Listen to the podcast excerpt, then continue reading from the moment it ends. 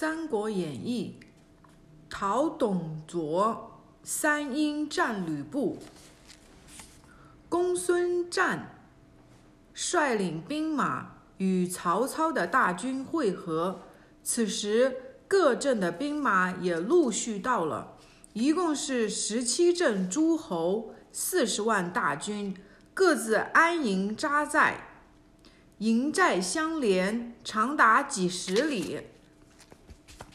曹操杀牛宰马，大会诸侯，商讨讨伐董卓。在会上，十六镇诸侯推选渤海太守袁绍为盟主，统领十七镇诸侯的人马。袁绍虽然推辞了一下，但仍同意担任盟主。次日，袁绍带领各镇诸侯走上将台，对天立誓，要同心协力讨伐董卓，扶持汉室。紧接着，袁绍升帐发令，令长沙太守孙坚为先锋，率兵进攻汜水关，其他各镇诸侯居守。险要准备接应，并派南阳太守袁术总督粮草，供应各营。长沙太守孙坚率领大将陈普、黄盖、韩当、祖茂，点齐本部人马向泗水关进攻。守关的将士都不敢出战。慌忙派出流星快马向洛阳告急。董卓接到告急文书，召集众将商议。吕布说：“父亲勿扰，我视关外诸侯如草芥，愿提虎狼之师，斩尽其首，悬于东门。”董卓听后大喜，说：“我有奉先。”可以高枕无忧了。董卓正要点拨军马，忽然有人高声说：“杀鸡何必用牛刀？不必温侯亲去。吾斩诸侯首级，如探囊取物耳。”董卓一看，原是关西勇将华雄。董卓大喜，说：“华将军愿去，且留下我儿镇守京师。”祝加封华兄为骁骑校，为骁骑校尉，命他和李肃、胡轸、赵成领部步兵五万，星夜赶赴泗水关迎敌。且说诸侯中有个冀北相鲍信，见孙坚当了先锋，生怕他得了头功。便派他的弟弟鲍忠带三千步兵抄小路来抢泗水关。这时候，华雄的兵马已到了泗水关，听说关下有人挑战，立即带领五百铁甲骑兵冲出关来，大喊：“贼将休走！”鲍忠看见来将骁勇，大吃一惊。正想后退，但是华雄飞马赶到，手起刀落，将鲍忠斩于马下，又生擒许多将校。华雄遣人将鲍忠的首级飞报洛阳，董卓大喜，派人到泗水关加封华雄为都督，赏赐了许多财帛。华雄升官得赏，非常高兴。忽然，小兵前来报告，长沙太守孙坚带领人马在关前叫阵。华雄连忙令副将胡真迎战。原来是孙坚奉盟主袁绍的将令，带领陈普、黄盖、韩当、祖茂四员大将来攻城，这时才赶到。胡轸领兵五千出关迎战，胡轸只和孙坚的部将陈普战了几个回合，就被陈普一矛刺死。陈普自德谋善使一条铁棘蛇矛，孙坚指挥人马趁势杀到泗水关前，关上矢石如雨。孙坚指挥军士奋勇攻城，但没有能攻进城去。孙坚看天色已晚，便鸣兵收鸣金收兵。孙坚安营扎寨，一面派人向袁绍报捷，一面派人到袁术那里催粮。有位谋士对袁术说：“孙坚是江东一只虎，孙坚打败了董卓，是杀狼养老虎，不给他发粮食，孙坚的军队必乱。”袁术听了，便不肯发粮。来人再三请求，袁术都置之不理。此情况早已探子报告泗水关。华雄听说孙坚营中断粮，军心慌乱，决定连夜结营，想一举打败孙坚的长沙军。当天晚上，华雄和李肃兵分两路，悄悄出关，前去偷袭孙坚的营寨。一阵刺，一阵冲杀声中。孙坚从梦中惊醒，急忙披挂上阵。一出寨门，就遇见华雄，两人战了几个回合。此时，李肃在孙坚的后营放起火来，孙坚的孙坚的营寨就乱成一团。孙坚见状，无心恋战，赶紧突围。孙坚。突围时，只有祖茂跟随着，背后华雄穷追不舍。孙坚连射两箭，都被华雄躲过。再放第三箭时，因孙坚用力太猛，竟把弓弦拉断。孙坚手无寸铁，只得拍马逃走。突围时，由于孙坚头上戴着赤色头泽。在月光下分外显眼，但他自己却不知道。华雄指挥人马，指望着戴红泽的人追赶。倒是祖茂看出门道来了，便对孙坚说：“主公头上戴的红泽被贼认准了，快脱下来与我换着戴，就好冲出去了。”孙坚和祖茂互换头泽后，分头躲进林中。由于华雄下令只认定戴红泽的人追，所以孙坚很快就脱险了。祖茂没有头戴红，祖茂因头戴红泽被华雄穷追不舍。祖茂为了脱身，便将红泽挂在一家没有烧尽的亭柱子上。自己躲进树林，华雄在月光下看见洪泽，便以为是孙坚躲在那里，就让士兵先四面悄悄围住，然后下令向洪泽射箭。射了一会儿不见动静，华雄走近一看，才知中计，便想向前取下孙坚的红泽，准备回去报功。忽听背后一声大喝，回头一看。是祖茂挥舞双刀，快马冲杀过来。华雄见状，大喝一声，挥刀将祖茂砍于马下。战斗直到天亮才结束。华雄鸣金收兵回关。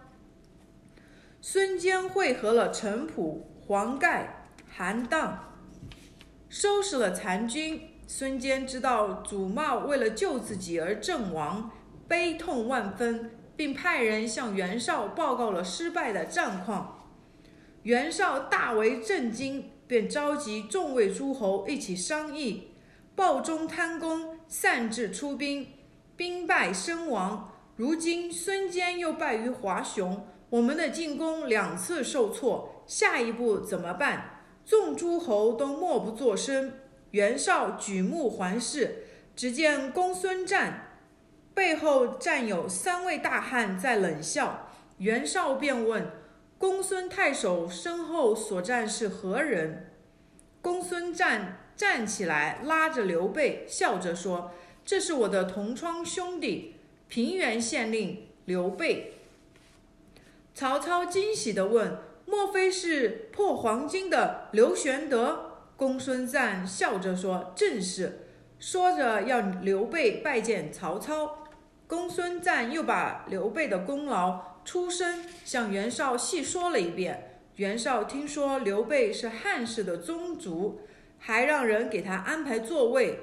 刘备站起致谢，袁绍笑着说：“我敬你是汉室的宗族。”此时有小军来报告，华雄带领铁甲骑兵，用长竹竿挑着孙太守斥责，在寨前大骂挑战。袁绍连忙问哪位前去迎战。袁绍的骁将于射说：“小将愿往。”袁绍大喜，便令。于射出寨迎敌，谁知不一会儿，小军来报，于将军与华雄战不及三合，便被华雄斩了。众诸侯都大吃一惊。冀州太守韩馥站起来说：“我的上将军潘凤武艺高强，可斩华雄。”袁绍便命令冀州军上将潘凤出战。潘凤手提大斧上马而去，潘凤去不多时，小军回来报告不好，战仅三个回合，上将军潘凤被华雄斩于马下。众诸侯闻报，吓得连脸色都变了。袁绍感慨万分地说：“可惜我的上良，可惜我的上将颜良、文丑尚未赶到。”如此，二将有一一人在此，我就不怕华雄了。此后又不禁喃喃地说了几遍：“小将愿意去取那华雄的首级，献于帐下。”声音非常洪亮、沉稳，充满自信。众众诸侯不禁抬头一看，原来是一位身高九尺、红脸长髯的大汉。威风凛凛地站在帐前，袁绍看了一眼，问是哪镇的部下。公孙瓒赶紧说：“这是刘备的义弟关羽。”袁绍又问官职为何。公孙瓒回答说：“平原县马弓手。”袁绍听完一震，不好说什么。他站起来，面对关羽，大声说。你莫非是欺辱众诸侯没有大将？你不过是一名马弓手，怎么敢在此说大话？来人，给我打出去！曹操连忙相劝说：“此人敢这样说，必定有本领，不妨让他一试。如果他打不赢，再处责也不迟嘛。”袁绍说：“我方以一位弓马马弓手出阵。”一定会被华雄耻笑。曹操说：“此人仪表堂堂，华雄怎么能知道他是马弓手？”面对这种迂腐之见，关羽终于耐不住，高声说：“我若斩不了华雄，请斩我的人头。”曹操听了，十分敬佩关羽，斟了一杯热酒递给他，说：“请将军喝了这杯酒，再上马出阵。”关羽说：“酒先放在这里，我去去就回来。”说完，提刀出帐。众诸侯目送关羽提刀出帐，飞身上马而去。军帐内一片寂静。忽然听到关外鼓声大作，喊声大起，如天摧地塌，军汉山崩。众诸侯个个都吓得脸色变了。心想关羽又完了，这可怎么办？正当关羽，正当正当众诸侯惊魂未定之时，忽然听见一阵清脆的马铃声自帐外传来。只见关羽手提华雄的人头走进军帐，把华雄的人头扔在地上，端起那杯尚热的酒一饮而尽。众诸侯大喜，忽然见张飞从刘备的身后站起来，大声说：“俺兄斩了华雄，不就此时杀进关去，活捉董卓。”董卓更待何时？袁术大怒，高声斥责说：“俺当大臣的尚且谦让，谅你不过是县令手下的小卒，竟敢在此耀武扬威！来人呐，把他们三个赶出去！”曹操赶紧出来劝说：“立功就应当受奖嘛，何必计较出身的贵贱？”袁术很不高兴地说。既然你们只看重县令，我只好告辞了。曹操说：“岂可因一言而误大事？但出于大局，便劝公孙瓒、公孙瓒带刘关张先回本寨休息，又悄悄派人送来酒肉，特地抚慰刘备三兄弟。”却说那董卓在洛阳接到华雄兵败的战报，心慌意乱，生怕太傅袁伟与袁绍里应外合，便令李郭两将带兵把太傅袁伟一家老小全部杀死，便把袁伟的首级送到泗水关令，送到泗水关。号令，董卓将二十万兵马分为两路，李郭领五万兵马守泗水关，自己领兵十五万，星夜赶往洛阳五十里的虎牢关。董卓命吕布领兵三万，在虎牢关前扎下大寨，守住诸侯进兵的大路。探子来报，有八路诸侯朝虎牢关杀来。河内太守王匡的兵马先到，吕布带领三千兵甲骑兵迎敌。王匡部将方悦乃河内名将，率先出战，谁知只战了四五个回合，就被吕布一戟杀死。吕布乘胜追击，幸亏有两路诸侯的兵马赶到，且战且退，后退了三十里才停下。八路诸侯会齐了，都觉得鲁吕布英勇无敌。这时小校进来报告，吕布又来挑战。八路诸侯一起出阵，上堂太守张扬派大将。穆顺出战，交手仅止一个回合，穆顺死于吕布的方天画戟之下。北海太守孔融派武安国出战，武安国手舞铁锤出马，吕布跃马横戟拦住去路，战到十几个回合，挥起挥戟砍断了武安国的手腕。武安国弃铁锤，败下阵来。吕布乘胜追击，直到阵前，公孙瓒挥槊侵占吕布，战了数个回合，便觉得力气不佳，败下阵来。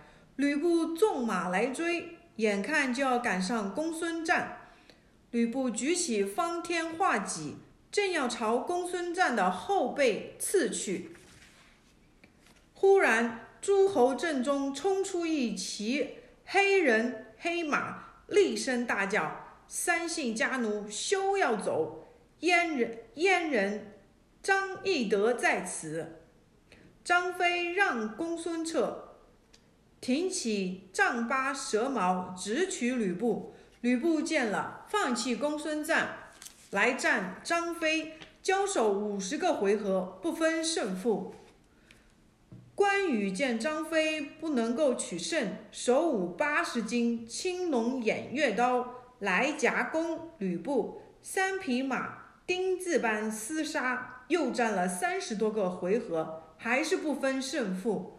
刘备水舞商贾剑，骑黄鬃马，刺斜里也来助战。刘备、关羽、张飞围着吕布。像走马灯似的围住吕布厮杀，八路人都看呆了。吕布招架不住，找了个机会，看着刘备脸上虚刺一戟，荡开阵脚，仗着赤兔马的神速，化拖着方天画戟朝虎牢关方向退去。刘关张哪肯罢休，拍马在后面追。八路大军也掩杀过来，杀声震天。吕布的兵马都朝虎牢关溃退。刘关张赶到虎牢关前，只见关上飘动着青罗伞盖。青罗伞盖，张飞大叫：“这就是董卓！追吕布没有用，还是杀进关去，捉拿董卓，斩草除根。”刘关张指挥兵马攻打虎牢关，但是关上只把雷石木、雷石滚木如雨点般的打下，攻城不利，刘备才收兵回营。八路诸侯一面给刘备兄弟贺功，又派人向袁绍告报捷。袁绍接到捷报，连忙派人去泗水关催孙膑。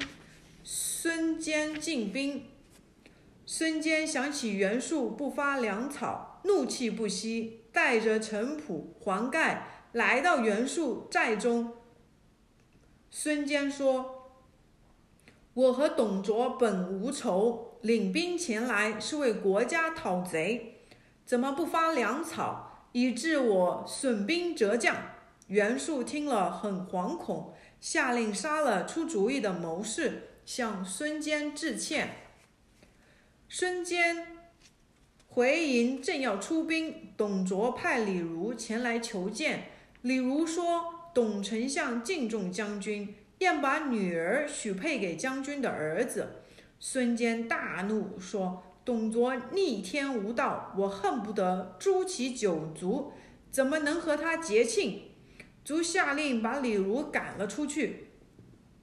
李儒抱头鼠窜，回到董卓，说了孙坚如此无礼。董卓很生气，问李儒有何对策。李儒说：“温侯新败，兵无战心，不如先回到洛阳，迁都长安，暂避诸侯。”董卓同意。董卓和吕布星夜赶回到洛阳，召集百官议迁都之事。司徒杨彪、太尉黄婉、司徒徐爽都反对迁都。董卓大怒，说：“我只考虑天下大事，不管什么百姓。”说完，立即罢免了三人的官职。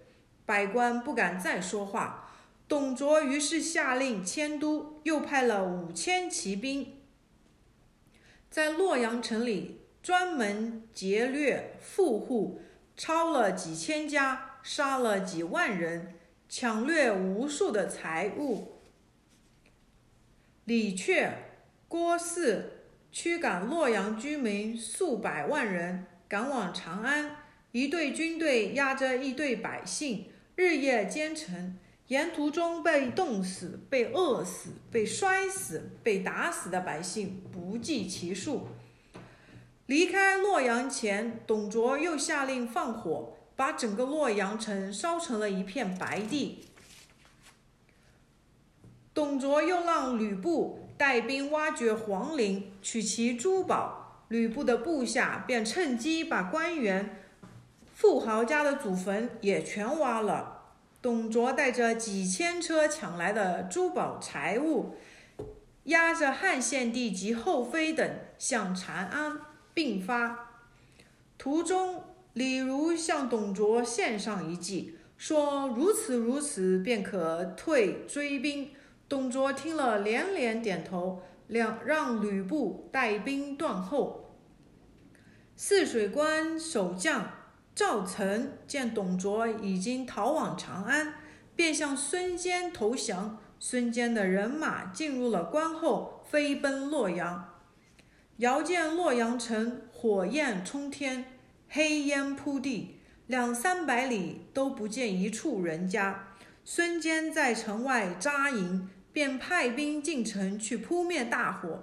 接着，众家诸侯的兵马也都赶到了，都在洛阳城外的荒地上安营扎寨。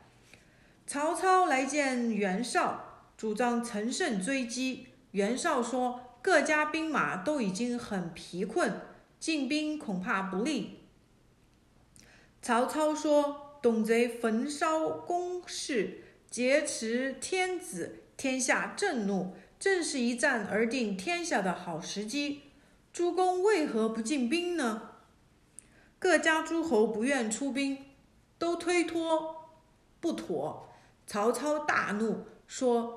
庶子不足谋也，便带领本部万余兵马，星夜兼程追赶董卓。追到荥阳，正好碰见吕布。曹操大骂：“逆贼，劫持天子，驱逼百姓，看你还想往哪里逃！”吕布指挥军马直奔曹操。夏侯惇从曹操背后冲出，敌住吕布。正在厮杀，忽然听到鼓声阵阵，李郭分左右两路杀来。曹操急令夏侯渊、曹仁分兵抵挡。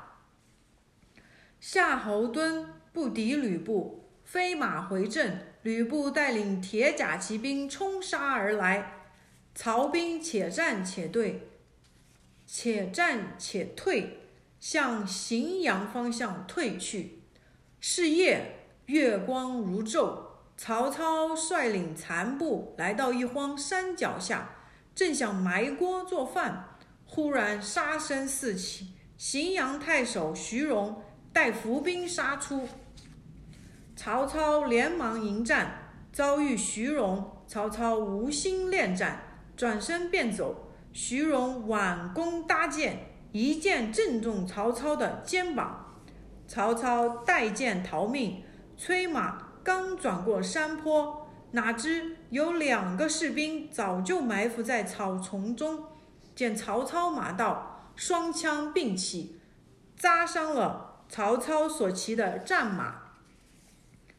曹操的战马受伤，一声嘶鸣，将曹操从背上颠下来。两个伏兵一起跳出，捉住了曹操。这时，一将飞马赶到，挥刀砍死了两名士兵，救出了曹操。曹操一看，原是曹洪。曹洪请曹操骑他的马，赶快逃走。曹操执意不肯。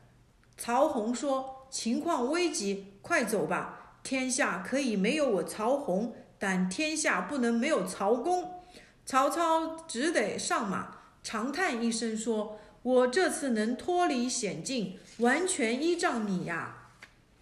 曹洪提着刀护着曹操，寻路奔走。天快亮了，前面有一条大河拦住了去路，后面喊声渐近。曹操见状，叹气说：“命该如此，此回是冲不过去了。”曹洪急忙脱去了曹操身上的盔甲。背着曹操涉水渡河，刚到河心，追兵已经赶到，看见两人在河中，就大声呐喊，便释放乱箭。好在河很宽，两人已走到弓箭的射程之外。两人匆匆忙忙渡过了河，又急走了三十多里，刚要在上冈坐下休息。忽然喊声四起，原来是荥阳太守徐荣带兵赶来。曹操正在慌惊慌之际，只见夏侯惇、夏侯渊带十多人赶来，拦住徐荣。交战仅数个回合，夏侯惇枪挑徐荣，杀退了荥阳兵马，救出了曹操。这一仗，曹操的军马损失惨重，一万多人马只剩下四五百人，无力再战，只得收拾残部，返回河内去了。却说众诸侯屯兵洛阳时，孙坚带兵扑灭宫中大火，又让士兵掩埋好被吕布挖开的陵墓。当天晚上，孙坚命令军士。在建章宫的废墟上搭帐篷休息。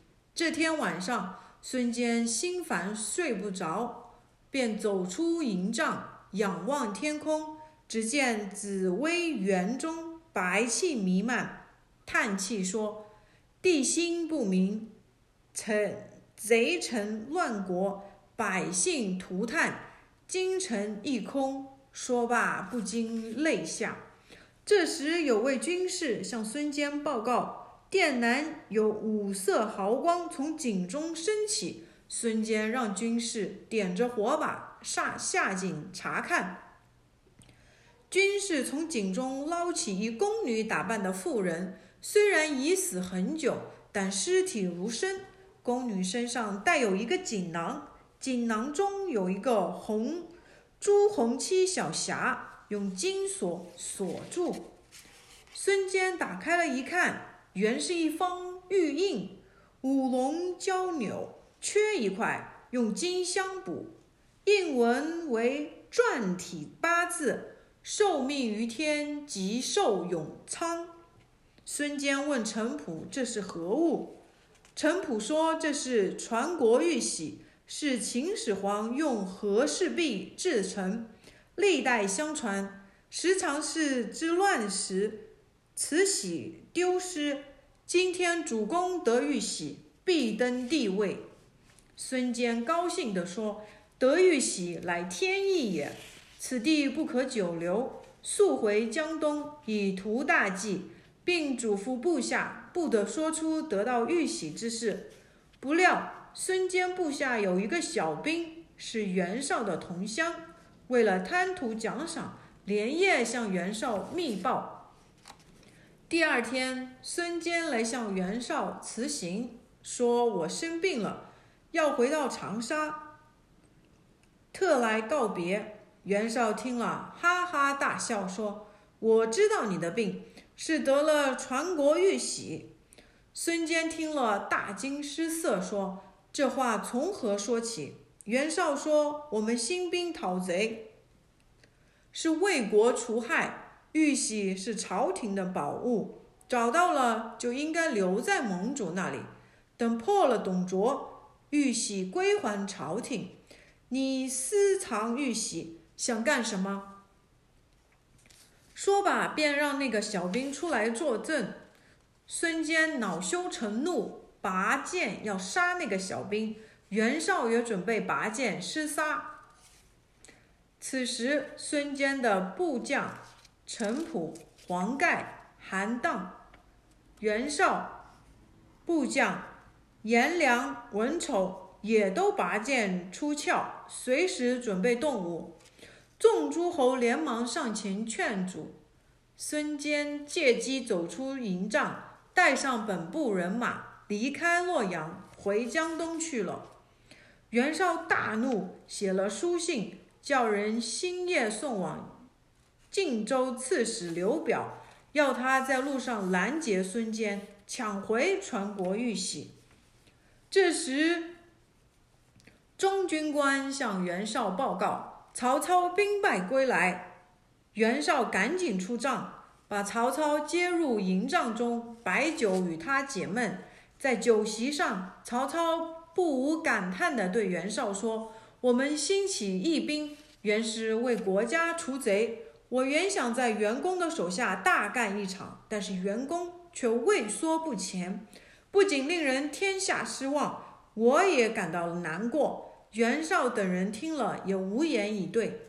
酒席散了之后，曹操见袁绍等各路诸侯各怀一心，料定不能成事。而自己又是先迁兵败，没有实力，说话也不占地方，便带领本部的兵马自投扬州去了。没有几天，各路诸侯也不打招呼，纷纷拔寨自去。袁绍见大势已去，也离开洛阳，回关东去了。讨伐董卓的联合军队就这样解散解散了。